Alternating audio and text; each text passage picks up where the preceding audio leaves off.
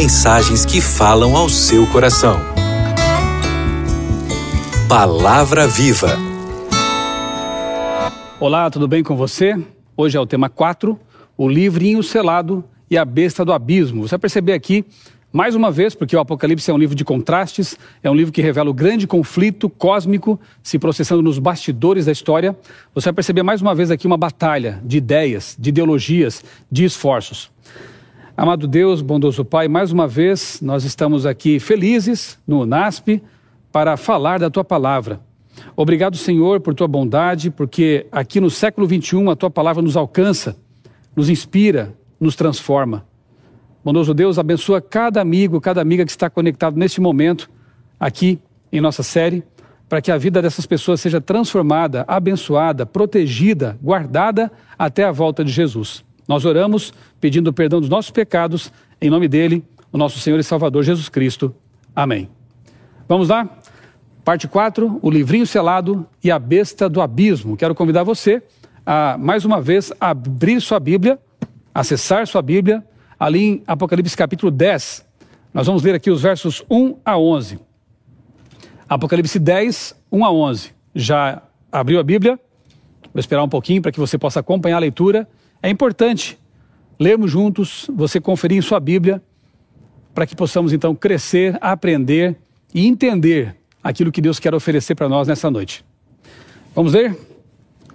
E vi outro anjo voando, e vi outro anjo forte, eu estava quase lendo aqui Apocalipse 14, e isso é lá na frente ainda, aguarde um pouco mais.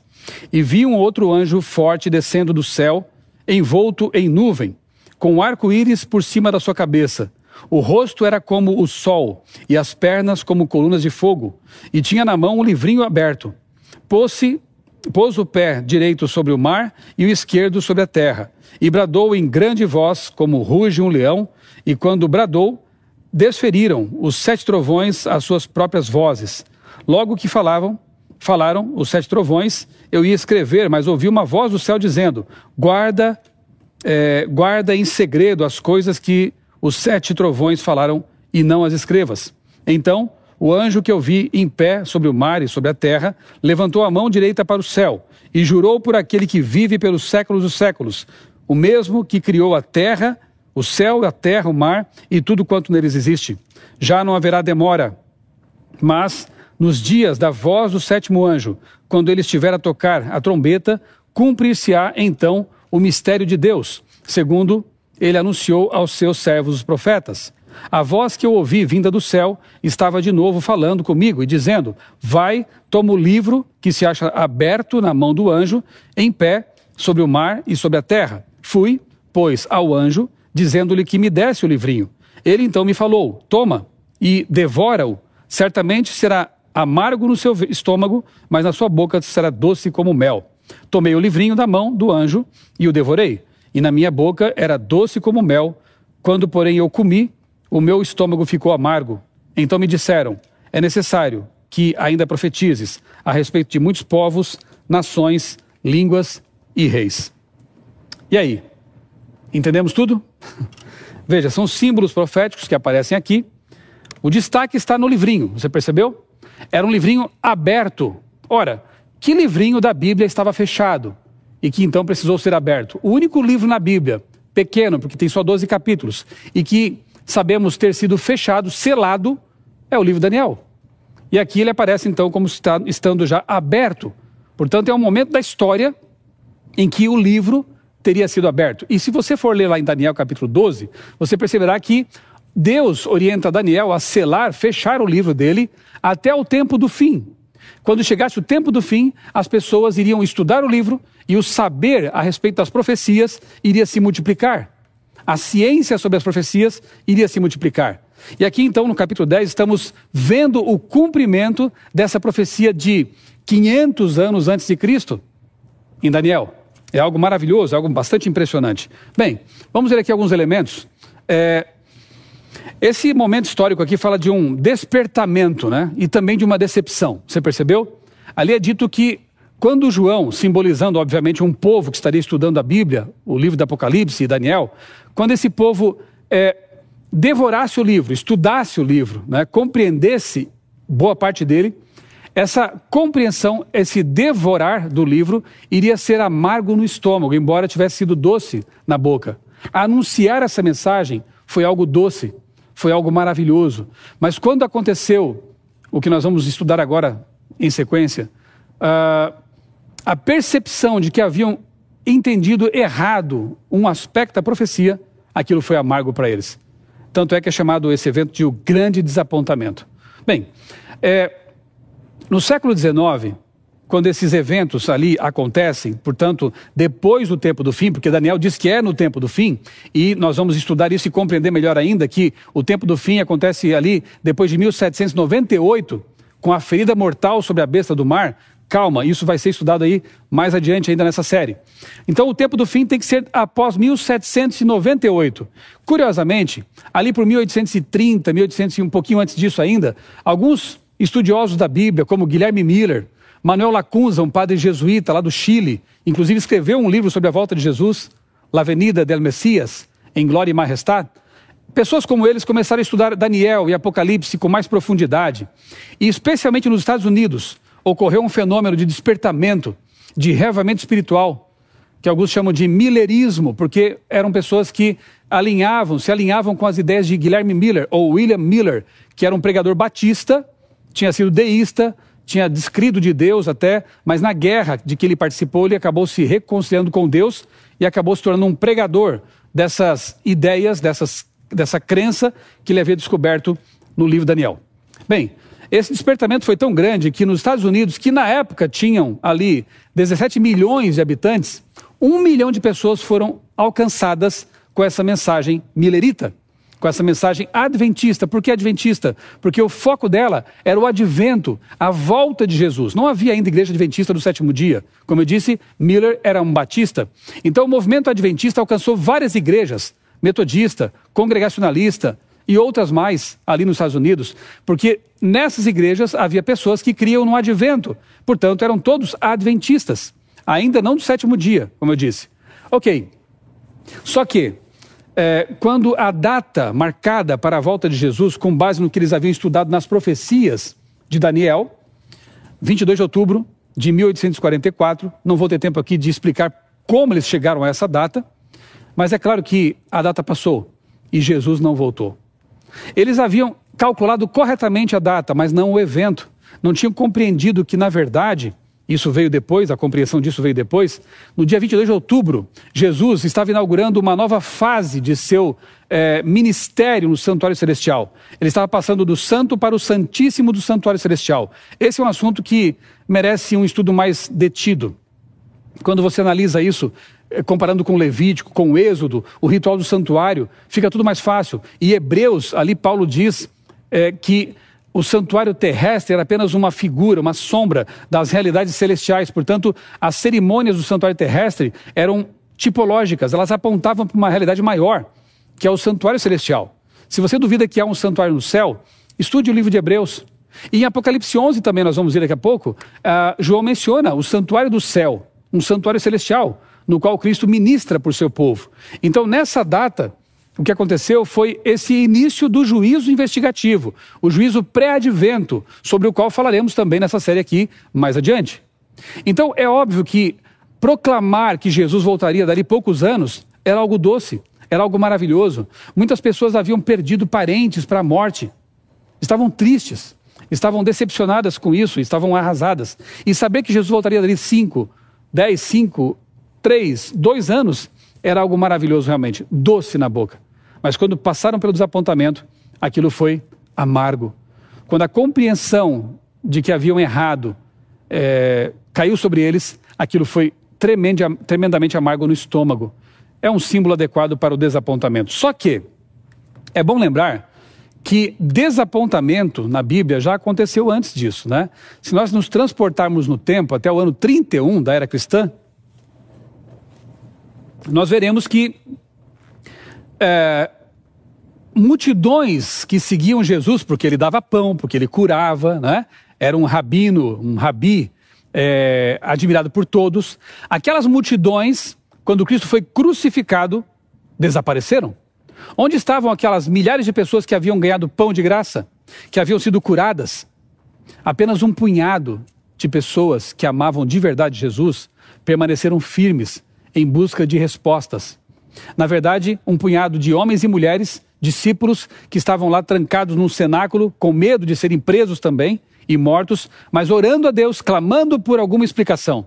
E então Jesus aparece para eles, mostra que ele estava vivo, ressuscitado. E então, com aquele punhadinho de pessoas, ele cria, ele estabelece a igreja cristã que abalou o mundo. Bem, vamos agora para um tempo mais adiante. 1844. Como eu disse, um milhão de pessoas nos Estados Unidos ouviu falar da mensagem. Centenas de milhares creram na mensagem de Miller e se uniram a esse movimento. Mas quando o desapontamento chegou, Jesus não voltou, cadê as multidões? Para onde foram aquelas pessoas que haviam aderido ao millerismo? A imensa maioria abandonou o movimento. Ah, muitos voltaram para suas igrejas de origem, outros perderam até a fé, mas um punhado de pessoas permaneceu ali firme, tristes, mas pedindo a Deus explicação. Numa manhã do dia seguinte ao desapontamento, 23 de outubro de 44, estava ali um punhadinho de pessoas orando num celeiro, numa fazenda que pertencia a um senhor chamado Hiram Edson. Esse senhor amava aquelas pessoas. Também estava ali triste, com o coração pesado por ter passado pelo desapontamento. E então ele decide atravessar um milharal para ir a um outro grupo, para com eles orar, pedir a Deus compreensão e consolo. E quando ele passava por aquele milharal, ele teve um insight, uma compreensão. Ele olhou para o céu e, e percebeu que, na verdade, aquele dia anterior marcava o que eu disse para você agora há pouco. A passagem de Cristo do santo para o lugar santíssimo do santuário celestial, como acontecia no santuário antigo israelita. E ali Jesus começava o juízo pré-advento, o juízo investigativo, que se compõe de três fases, veremos isso ainda. Uma fase anterior à volta de Jesus, uma fase no milênio e uma fase executiva pós-milênio. Calma, isso tudo será explicado. Então, Edson compreendeu essa verdade, voltou para os grupos e disse: Gente, nós não tínhamos entendido. Mais ou menos como aqueles dois discípulos que caminhavam para Emaús, lá nos evangelhos, em Lucas. E Jesus explica para eles tudo de novo. Abre a Bíblia, explica, explica. E então eles dizem: Olha só, como ardia o nosso coração com essas explicações. Nós já sabíamos disso. Mas por que não entendemos? Porque eles tinham idealizado o Messias. E depois entenderam que o Messias era muito mais do que um rei terreno. Os mileritas que ficaram firmes perceberam também que haviam idealizado o assunto, haviam mal compreendido o assunto. E então, com esse punhadinho de pessoas, Deus estabelece um movimento chamado Movimento Adventista, que depois vem a ser o Movimento Adventista do sétimo dia. O verso 11 mostra que, após o desapontamento, eles teriam uma missão ainda muito importante. O que diz o verso 11? Após o amargor do estômago. Então me foi dito: importa ou é preciso que você profetize de novo acerca de muitos povos, nações, línguas e reis. Se esses mileritas adventistas tivessem compreendido o verso 11, talvez não tivessem passado pelo desapontamento, mas enfim, estava profetizado já o desapontamento. Assim como no, 30, no ano 31, isso foi uma espécie de peneira que selecionou os verdadeiramente fiéis, que amavam a Deus de verdade, e com esse Deus estabeleceu uma igreja cristã. No ano 1854, esse desapontamento também foi uma peneira. E com ele, Deus, então, é, ao permitir esse desapontamento, não porque Deus quisesse, mas porque as pessoas acabaram indo adiante de qualquer forma, esse desapontamento acaba selecionando as pessoas que realmente amavam Jesus, realmente amavam a palavra de Deus, e com esse punhadinho de pessoas, ele estabelece então a igreja adventista do sétimo dia. Eu falo isso com muita reverência, com muita humildade no meu coração. Eu peço que você em algum momento, tome tempo para estudar as doutrinas dessa igreja, para perceber o alinhamento dessa igreja com as verdades bíblicas. E por que não fazer planos de pertencer a esse povo que prega a volta de Jesus, que guarda os mandamentos de Deus, como está em Apocalipse 12, 17, 14 e 12. Esse povo que ama as profecias porque ama o Senhor das profecias. Pense nisso, de coração. Eu fiz isso, como eu contei para você já, há quase 30 anos e tem sido uma bênção na minha vida. Vamos lá. Apocalipse é, 10 conta a história de um movimento. Eu não tenho tempo aqui para explorar em detalhes esse assunto, então eu quero te convidar a ir ao meu canal no YouTube, Michelson Borges, e procurar no buscador essa palestra aí, ó, uma breve história do Adventismo. E, se houver mais interesse ainda, te convido a ler o meu livro, A Chegada do Adventismo ao Brasil. No site da CPB, cpb.com.br, você encontra esse livro. E lá eu conto não só como essa mensagem chegou ao nosso país, mas também como ela começou lá nos Estados Unidos e na Europa e em outros continentes. Então, fica aqui o convite para que você conheça essa história maravilhosa e inspiradora. Agora vamos para o capítulo 11. E como eu disse, o Apocalipse é um livro de contrastes. Ele mostra conflitos, não é? Então, no capítulo 10, ele apresenta um povo que Deus despertou com a, missão de pregar a verdade bíblica. Quando chegarmos a capítulo 14, você vai perceber qual é essa mensagem, de modo específico, as três mensagens angélicas que esse povo está proclamando. Mas no capítulo 11, nós vemos então, numa época muito próxima do despertamento adventista milerita, surgir, um pouco antes, surgir no mundo uma besta misteriosa, uma besta do abismo, com ideias que contrariam a palavra de Deus, é um ataque frontal. Satanás, por certo, já sabia que Deus iria suscitar um movimento reformatório, uma continuação da reforma do século XVI. E então ele dá um jeito de tentar barrar isso, criando um movimento, uma ideologia que vai é, conflitar com aquilo que Deus despertou ali no século XIX. Ambos os, os, os casos aí acontecem praticamente no século XIX, né? Veremos agora então do que se trata isso. Apocalipse 11, abra sua Bíblia lá. Vamos ler os versos 3 a 13 agora. Apocalipse 11, 3 a 13, você vai ver aqui uma série de detalhes simbólicos, uma série de elementos. Pode parecer complicado no começo, mas eu vou depois com você é, explicar e entender esse assunto. Darei as minhas duas testemunhas que profetizem por 1260 dias. Esse, essa data aqui, essa, esse período profético aparece muitas vezes. Você verá isso repetido no, no, lá no contexto das bestas de Apocalipse 13. Você verá sob outras formas, como um tempo, dois tempos, metade de um tempo, então 42 meses, mas é o mesmo período, 1260 dias. Em profecia, um dia equivale a um ano literal. Só quando o texto é profético. Obviamente que quando o texto é histórico, Jesus permaneceu três dias, três dias é, na contagem segundo os judeus, né? É, dias inclusivos ali, três dias. Então são três anos? Não, ali é um relato histórico, então são três dias mesmo. Jesus permaneceu 40 dias jejuando no deserto. São 40 anos? Não, é um relato histórico. Mas aqui o texto é simbólico, o texto é profético. Então dia equivale a ano.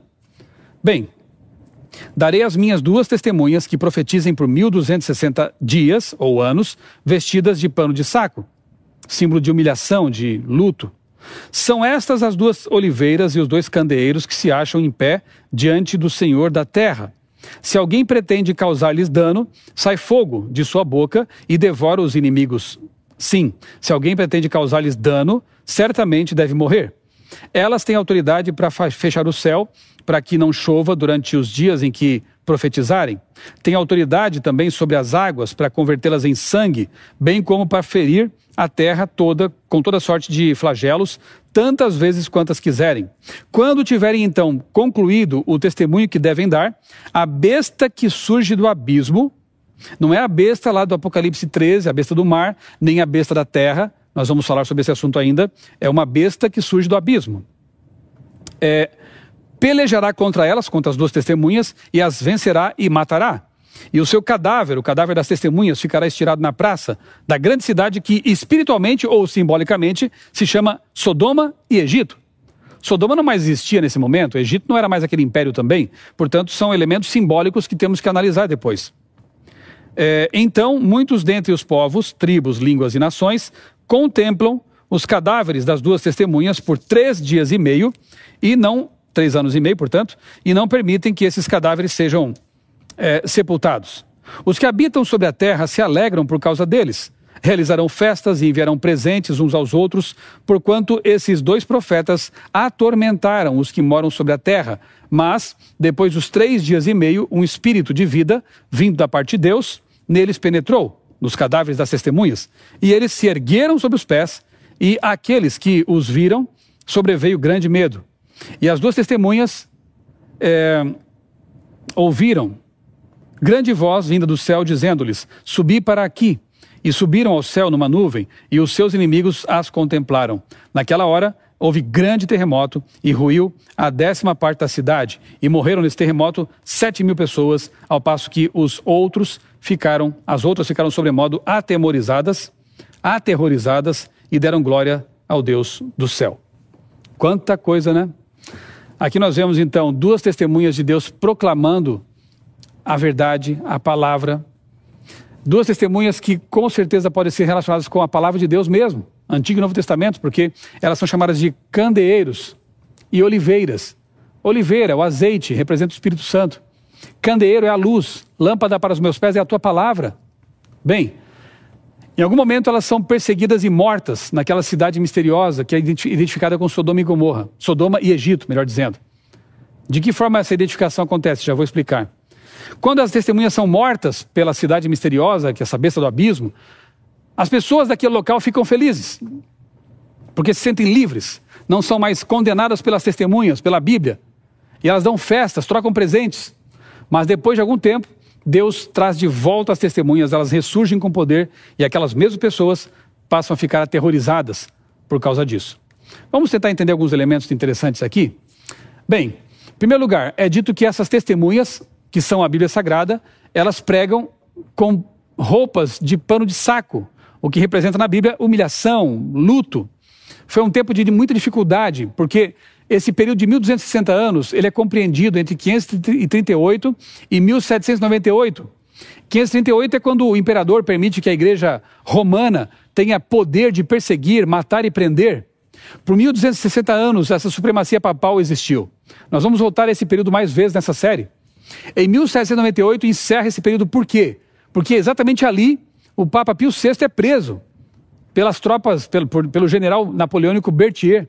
Então, no capítulo 13 de Apocalipse, nós vemos ali a ferida mortal contra a besta do mar. Chegaremos lá ainda. 1260 anos de pregação difícil. Aqueles que eram fiéis à palavra de Deus, como os valdenses, por exemplo, eles tiveram muita dificuldade para pregar o evangelho. Eram mortos, eram perseguidos. Então as testemunhas realmente profetizaram com muita dificuldade. No livro Grande Conflito, página 267, Ellen White, ela confirma essa conclusão a que nós chegamos. Ela diz: Relativamente às duas testemunhas, declara mais o profeta. Estas são as duas oliveiras e os dois castiçais que estão diante do, de Deus, o Deus de toda a terra. Tua palavra, diz o salmista, é lâmpada para os meus pés e luz para o meu caminho. Apocalipse 11, 4 e Salmo 119, 105. As duas testemunhas, diz Ellen White, representam as escrituras do Antigo e do Novo Testamentos, só confirmando aquilo que nós já vimos falado. E no Spirit of Prophecy, volume 4, página 192, ela diz: O mesmo espírito mestre que incitou o massacre de São Bartolomeu também dirigiu as cenas da Revolução Francesa. Satanás parecia triunfar. Não obstante o trabalho dos reformadores, ele tinha conseguido manter vastas multidões na ignorância a respeito de Deus e de Sua palavra. Agora, ele apareceu com uma nova roupagem. É a besta do abismo uma nova roupagem, um novo formato, uma nova configuração. Mas perceba, as bestas do Apocalipse, nós vamos falar sobre isso mais vezes, são como marionetes nas mãos de Satanás. Ele tem a besta do mar, ele tem a besta da terra, ele tem a besta do abismo. São aparentemente diferentes, mas o propósito é o mesmo, propósito satânico de sempre: combater o povo de Deus, desprezar a verdade de Deus, distorcer as verdades de Deus e levar as pessoas à perdição. As bestas são instrumentos de Satanás. E aqui nós vemos uma besta com uma nova roupagem. Na França surgiu um poder ateu que declarou abertamente guerra contra a autoridade do céu. A fornicação foi sancionada por lei. Profanação, corrupção pareciam inundar a terra. O trabalho que o papado havia começado, o ateísmo revolucionário, concluiu. Um, o papado, retinha do povo as verdades da Bíblia distorcia as verdades bíblicas. O outro, a Revolução Francesa ateísta, ensinou o povo a rejeitar tanto a Bíblia quanto o seu autor. Então você vê que o propósito é o mesmo, embora os instrumentos sejam diferentes. Olha só, para não dizer que eu estou só citando uma autora é, cristã, eu vou citar uma fonte secular agora. Blackwood Magazine, uma revista secular daquela época, dizendo o seguinte: em 1870, a França é o único Estado que, por decreto da Assembleia Legislativa, declarou não haver Deus e em cuja capital a população inteira dançou e cantou com alegria ao ouvir a declaração. Veja que precisão da profecia. O que diz o texto de Apocalipse 11? Que quando as testemunhas, a Bíblia Sagrada fosse destruída, fosse como que morta ali, As pessoas dariam festas, né? Dariam festas, trocariam presentes, ficariam felizes com isso. A libertinagem correria solta. Olha o que diz a revista: a população inteira dançou e cantou ao ouvir que não há Deus. A blasfêmia foi tão grande que eles entronizaram uma prostituta na Catedral de Notre Dame como deusa da razão. Mas fizeram mais ainda. Veja só.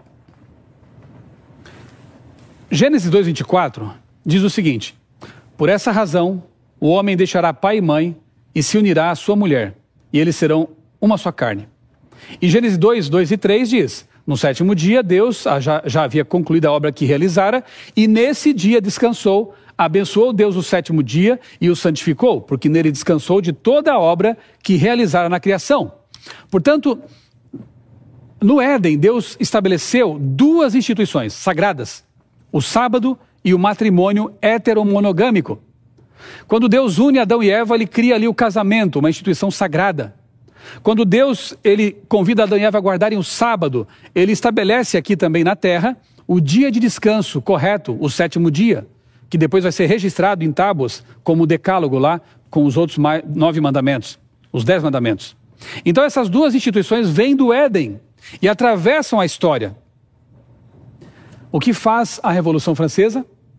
O que fazem os revolucionários, movidos por Satanás, atacam especificamente essas duas instituições. Como? No caso da Revolução Francesa, o casamento ele foi é, tido como um contrato transitório. Como funcionava isso? As pessoas se juntavam e, se não desse certo, rompiam o contrato e partiam para outra. O casamento foi banalizado, virou brincadeira. E para tentar apagar da história todo o traço de Bíblia e religião, eles estabeleceram uma semana de dez dias. Porque você sabe que a semana de sete dias só existe porque Deus a fez assim. Os outros é, ciclos né, de tempo estão ligados a movimentos astronômicos. O mês, é, ciclo lunar, o ano, a, o movimento de translação da Terra em torno do Sol, o dia, rotação da Terra em seu próprio eixo ali. Agora, o que, que determina as semanas? Não há nenhum movimento astronômico que determina isso. Na verdade, é um resquício que vem lá da criação do mundo. E nunca se perdeu, se você estudar a fundo esse assunto, você percebe. Mesmo com mudanças de calendários, o ciclo semanal nunca se perdeu. E se houver alguma dúvida, lembre-se de que Jesus, em Lucas 4,16, ele é dito que ele guardava o sábado. Era um costume dele, da família dele. Claro, ele era alguém que seguia a palavra de Deus. Ele é o Senhor da palavra. Então, se Jesus guardou o sábado, ele, como criador do sábado, sabia que aquele dia era o correto. E do tempo de Cristo para agora, para o nosso tempo, nunca o ciclo semanal se perdeu. Então tenha certeza que se você guarda o sábado toda semana, é o mesmo dia que celebra a criação da vida aqui na terra. Por isso o sábado é chamado de memorial da criação. Bem, com essa semana de dez dias, os revolucionários ateus tentaram apagar essa lembrança, tentaram acabar com o sábado, o mandamento que aponta para Deus, não deu certo. Porque o que acontece? O ser humano foi feito, criado para funcionar em ciclos de sete dias. Pesquise sobre o ciclo circaseptano. Hoje os cientistas já sabem que o nosso corpo funciona em ciclos de sete dias. Mudar isso é convidar a doença. E os franceses começaram a adoecer, começaram a ficar estressados. E aí, humilhados, tiveram que voltar atrás e trazer de volta a semana de sete dias, como todo o planeta estava já fazendo há muito tempo. Veja, eles tentaram, movidos por Satanás, destruir duas instituições que vêm lá do Éden: a família e o sábado. E você sabe que hoje em dia esse esforço tem sido o mesmo. Há muitos ataques feitos contra a família bíblica, a família original criada por Deus. Muitos ataques. E também ataques por parte de ateus, de pessoas que algumas que desprezam a Bíblia, tentando realmente tratar o sábado como algo banal, como algo ridículo, algo de mentes fundamentalistas, quando na verdade é um mandamento tão importante. É, é, é algo tão especial, um presente de Deus para a humanidade. O espírito revolucionário da, da Revolução Francesa continua em nosso tempo. O esforço ideológico daquela besta continua existindo em nosso tempo. E nós temos que fazer frente a essa avalanche de paganismo, de idolatria, de perversão, pregando a palavra de Deus, pregando a verdade de Deus. Muito bem? Avancemos aqui. No século XIX, viu despontar movimentos, ideias que, fica muito evidente, visavam combater justamente aquilo que Deus estava despertando como movimento adventista. Três figuras importantes e emblemáticas desse período, e justamente que despontam muito próximas no tempo do desapontamento de 44, são Charles Darwin, Allan Kardec e Karl Marx. Como assim? Darwin diz, na, no prefácio de, de seu livro Origem das Espécies, que o esboço, né, as primeiras notas que ele começou a escrever para depois publicar seu livro em 1859, ele começou a fazer isso em 1844. Olha que interessante, o mesmo ano em que nasce o movimento adventista, digamos assim. Allan Kardec, que é uma figura que representa aí o espiritualismo, né, kardecista, em 1848, lá em Hydesville, Nova York, na casa da família Fox, as filhas daquele casal começaram a ouvir pancadas na parede e conversar com essas pancadas, digamos assim, sendo que era realmente uma manifestação demoníaca. Era uma manifestação espiritualista. Tanto é que a casa daquela família até hoje é tida como um monumento que marca o nascimento do moderno espiritualismo, 1848.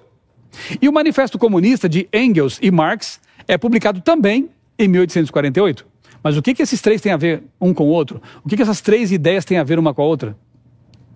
Bem, se você pensar que o darwinismo ensina que a vida pode surgir do nada, sem a interferência de Deus, e que isso representa independência, se você pensar que o espiritualismo ensina que nós podemos evoluir por sucessivas reencarnações até chegar ao nível de um espírito iluminado para eles, Jesus é isso, não é Deus, é um espírito iluminado, como Buda e outros. Isso representa independência, você é imortal, você não precisa se preocupar com isso. Você tem uma alma imortal, isso é falso, biblicamente falando, e vamos falar mais sobre isso. E se você pensar que, segundo as ideias de Marx e Engels, a família bíblica é um problema, você pensar que eles pregavam que a revolução poderia trazer mudanças à sociedade e seria a solução para o planeta, isso também é independência, o que une os três é a ideia de independência de Deus. É a ideia de que Deus é dispensável, de que a Bíblia é um estorvo. Então eu não posso crer em coincidências. Eu só posso imaginar que essas ideologias e outras mais, nascidas quase que junto com o despertamento adventista, foram criadas por Satanás para fazer frente a, essa, a esse despertamento, a, essa, a esse conjunto de verdades que Deus trouxe de volta pelo estudo da Bíblia. Então, Capítulo 10 e 11 de Apocalipse mostra essa batalha ideológica. De um lado, um movimento poderoso, criado por Deus para restaurar as verdades bíblicas. De, outra, de outro lado, no capítulo 11, uma besta do abismo, de onde saem várias ideologias. Os próprios autores acadêmicos admitem que o marxismo, ele bebe da fonte da Revolução Francesa. Ele se inspira na Revolução Francesa. E assim ganha o planeta com suas ideias e distorções em relação à palavra de Deus.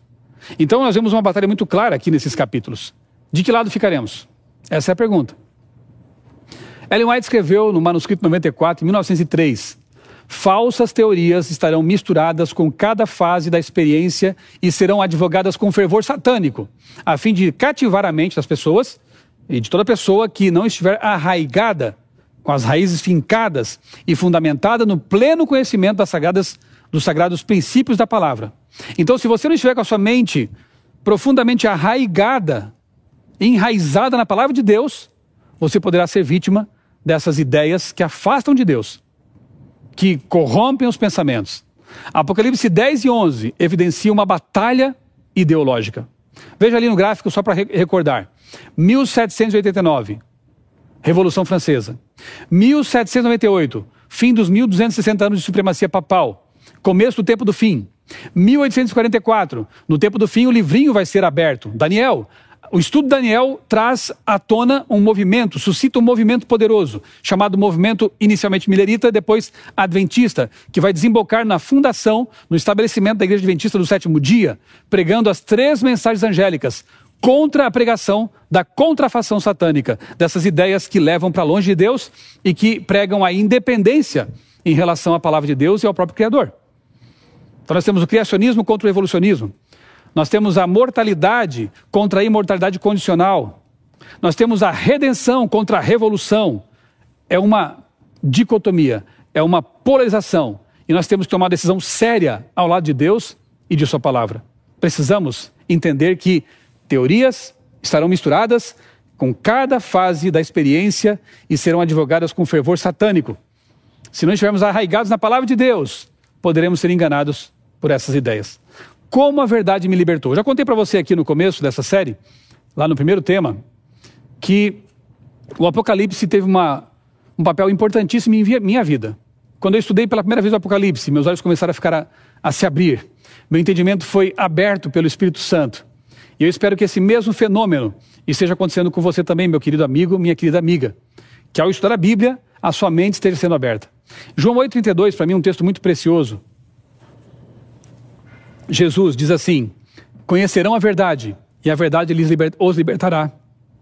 Quando nós conhecemos a verdade, que é a palavra de Deus, que é Jesus Cristo, na palavra, porque ele disse: Eu sou o caminho, a verdade e a vida. Porque ele disse: Santificas na tua palavra, a tua palavra é a verdade. Quando você compreender a palavra de Deus, você vai ser libertado. As amarras intelectuais vão ser desatadas. As correntes do pecado vão ser quebradas.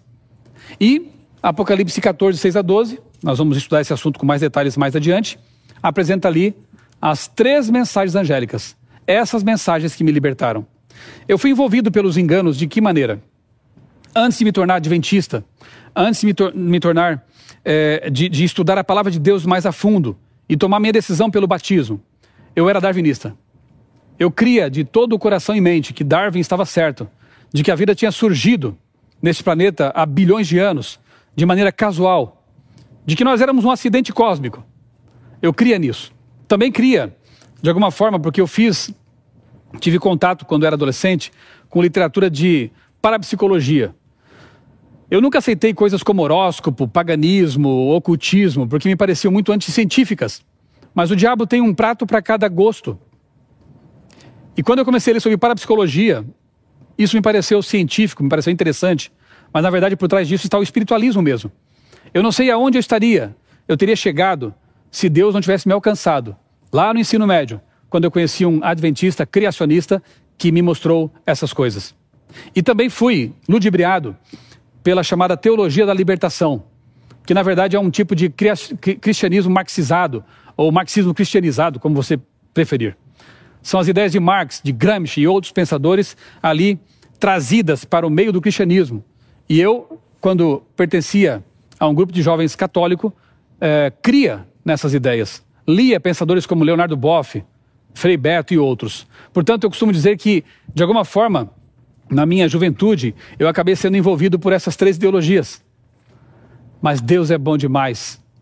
E a verdade que liberta um dia me alcançou. Sabe, lá em Mateus 11, 28 e 29, Jesus fala assim: Venham a mim todos vocês que estão cansados e sobrecarregados, e eu lhes darei descanso. Tomai sobre vós o meu jugo e aprendei de mim, que sou manso. Veja, se você se sente oprimido por essas ideologias que dominam o planeta, se você se sente desamparado, desalentado, porque essas ideologias não levam realmente à esperança verdadeira, não satisfazem os anseios do coração, e eu estou, eu estou dizendo para você algo que eu experimentei. Eu nunca tinha ouvido falar em volta de Jesus. Nós achávamos que tínhamos que assumir as rédeas da história e promover uma revolução para mudar esse planeta. Mas quanto mais lutávamos, mais víamos injustiças, mais vimos corrupção, porque o coração humano é corrupto. Não adianta pregar uma revolução se as pessoas não mudarem o coração. O que nós precisamos desesperadamente é de redenção. Porque senão não importa o sistema político, não importa a ideologia que domine um, um país, se capitalista ou marxista ou o que quer que seja, se as pessoas não se converterem, elas vão corromper todo o sistema. O poder corrompe. E se a pessoa não tem Deus, o poder corrompe absolutamente. E eu demorei para aprender isso. Para entender que se eu não depusesse minha vida nas mãos de Deus e não aceitasse a redenção, de nada adiantaria toda a luta contra as injustiças, contra o pecado, porque este mundo está com os dias contados. Deus vai intervir para resolver esse problema que nós começamos, nossos primeiros pais começaram. Deus vai interferir com a volta de Jesus e depois recriando o planeta. Portanto, não nos iludamos, nós não poderemos salvar esse planeta. Ele está com seus dias contados, mas podemos fazer o nosso melhor para salvar as pessoas que estão nesse planeta, levando Cristo a elas, levando a palavra de Deus a elas. Assim, nós promoveremos a verdadeira revolução do coração, não social. Venham a mim, todos vocês que estão cansados de acreditar em ideias furadas, em sonhos que não levam a nada, em ideologias que desviam da palavra de Deus. Venham a mim, se estão cansados, e eu lhes darei descanso. Eu vou assumir as rédeas. Tomem sobre vocês o meu jugo. Sabe o que é jugo? É aquela canga, aquele instrumento de madeira colocado sobre os bois para direcioná-los. Jesus ele fala: olha, tomem esse jugo, mas saibam que ele é leve. Não é como aquele pedaço de pau pesado colocado sobre os bois. O meu jugo é leve. Eu quero controlar sua vida. Eu quero é, permear seus pensamentos. Deus pede. Ele é criador, mas ele não força. Se você permitir, a sua vida terá sentido. Você perceberá como as coisas fazem sentido à luz da palavra de Deus. E mais do que isso, você sentirá paz verdadeira. Você quer isso? A minha paz vos dou, não como o mundo dá. A minha paz, Jesus diz, eu dou. Essa é a paz verdadeira. Aceite a libertação que Jesus oferece aceite o perdão dos seus pecados, a redenção e esteja preparado para a volta de Jesus. Enquanto isso não acontece, viva como um verdadeiro cristão. Ame o semelhante, pregue o evangelho, mas olhe sempre à frente, sabendo que lá na frente a solução definitiva está nos aguardando. Vamos orar? Santo Deus, bondoso Pai, muito obrigado, porque a tua palavra é luz para o nosso caminho. Obrigado, Senhor, porque a verdade que liberta nos alcança nos traz a paz, nos traz a confiança de que um futuro, no futuro, haverá salvação definitiva por ocasião da volta de Jesus. Enquanto isso não acontece, Pai, ajuda-nos a ser sal da terra e luz do mundo, fazendo o nosso melhor, mas entendendo que não vamos salvar esse planeta. Ele está com seus dias contados, graças a Deus, mas podemos ajudar a salvar pessoas, para que elas possam se preparar para conosco um dia estar no reino eterno de Deus, salvos para sempre. Continua, Pai, abençoando essa série de estudos do Apocalipse. Continua, Pai, abençoando as igrejas que estão acompanhando conosco, as pessoas que estão conectadas conosco. Que todos nós sejamos ricamente abençoados por Ti, recebendo todos os dias o Teu Santo Espírito. É o que nós pedimos agradecidos. Em nome do Senhor Jesus. Amém.